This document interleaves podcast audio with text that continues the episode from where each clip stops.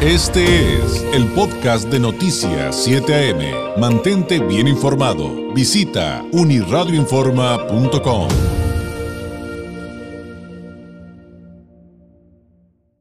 Es lunes y llegó el momento del comentario del maestro Jorge Alberto Piquet Corona, abogado fiscalista, columnista.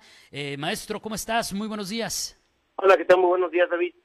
Eh, en efecto, como bien comentabas, está lloviendo bastante fuerte hay que guardar las precauciones correspondientes.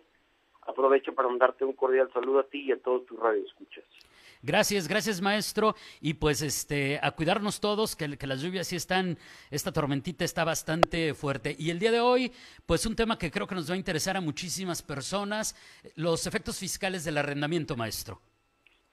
Mira, David, es muy común, una práctica eh, bastante común aquí en, en la región, que tenemos este conocido como el boom inmobiliario y eh, pues muchas personas desean planear su retiro o, desean de alguna manera pues, tener arrendamientos. Resulta importante el de mencionar cómo o cuál es el efecto fiscal del arrendamiento. Toda vez que el arrendamiento como tal, pues encontrarás que no existe una deducción alguna. ¿no? Entonces recibes la renta, 100 pesos de renta, y realmente no hay ninguna deducción o muy pocas deducciones relativas a, al arrendamiento como tal. Entonces, la ley prevé, es un, la ley impuesto la renta, prevé un esquema bastante sencillo, bastante bondadoso para los contribuyentes que vivan del arrendamiento.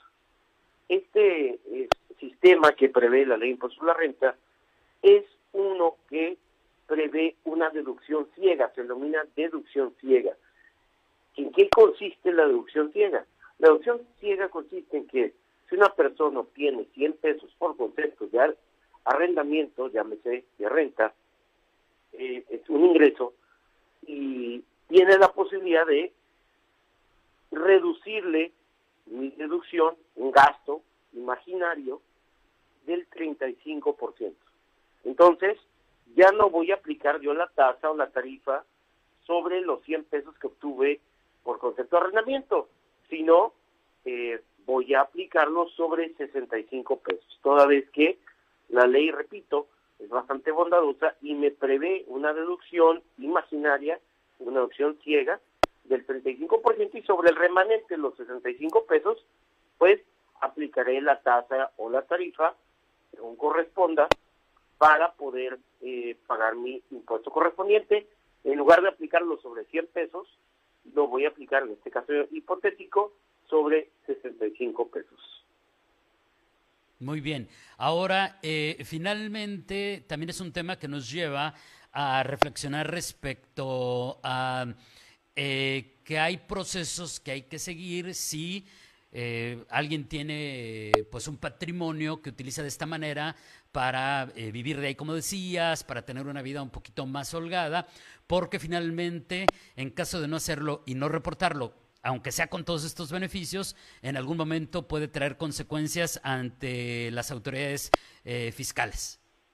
Sí, definitivamente vemos hoy en día, de hecho creo que puede ser un gran tema para la próxima semana, eh, donde existen bastantes consecuencias fiscales por no presentar las declaraciones, por no presentar la declaración anual, las mensuales, las bimensuales, que nos pueden acarrear consigo multas. Y por ejemplo, no es el caso, pero sí lo platicamos la próxima semana, le recordarás tú el reciclo, hoy en día, que anteriormente era este régimen de pequeño contribuyente, a cientos de contribuyentes lo sacaron del régimen de reciclo y los mandan al régimen general de ley por no haber presentado las declaraciones. Entonces, ves eh, cientos de personas aquí en Baja California a nivel nacional que ya perdieron ese beneficio de pagar muy poquito y ahora tendrán que pagar eh, pues bastante por el simple hecho de no cumplir una obligación de carácter formal, ¿no? ¿Qué quiere decir esto? Por no haber presentado las declaraciones en tiempo y forma, lo que me eh, imposibilita de pues, ya poder tributar con ciertos beneficios. Lo mismo puede suceder con el tema del, IVA.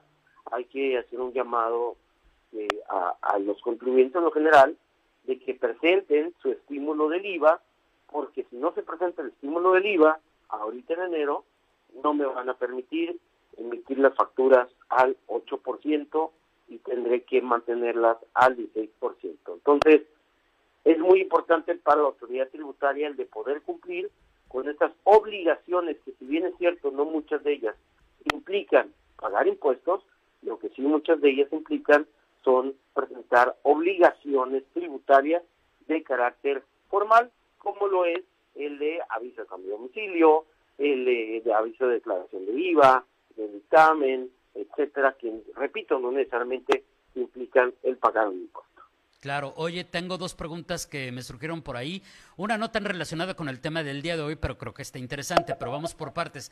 La, la primera es que finalmente, eh, pues veo como, de hecho, bastante positivo, con un estímulo bastante eh, o por lo menos así parece, eh, bastante atractivo el hecho de eh, pues seguir las leyes en materia de en materia impositiva para, para esto del arrendamiento, estos, estos efectos fiscales del arrendamiento que nos estás explicando el día de hoy, maestro, pero al mismo tiempo no lo veo como algo que podamos hacer las, las, personas físicas de, de, manera tan fácil. Definitivamente, aquí veo que se necesita, pues, creo, la ayuda de un experto, de un contador, de un fiscalista. O sea, no veo que esto es algo que se pueda hacer de manera tan sencilla eh, como de repente por ahí nos venden la idea desde las autoridades de que tú solito ahora es muy fácil hacer todo esto.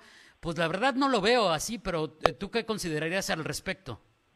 No, digo, definitivamente se necesita la ayuda de un contador público para poder presentar las declaraciones, ¿no? Eh, es completamente necesario, es una idea errónea que ha vendido eh, la propia autoridad federal, que no necesitas un contador, sí se necesita un contador, es un área muy especializada, eh, digo, si bien recordarás, digo, yo soy abogado, pero trabajamos de la mano con contadores, quienes, quien es una eh, materia digna y necesaria de estudio constante si se quiere poder cumplir con las disposiciones fiscales, ¿no?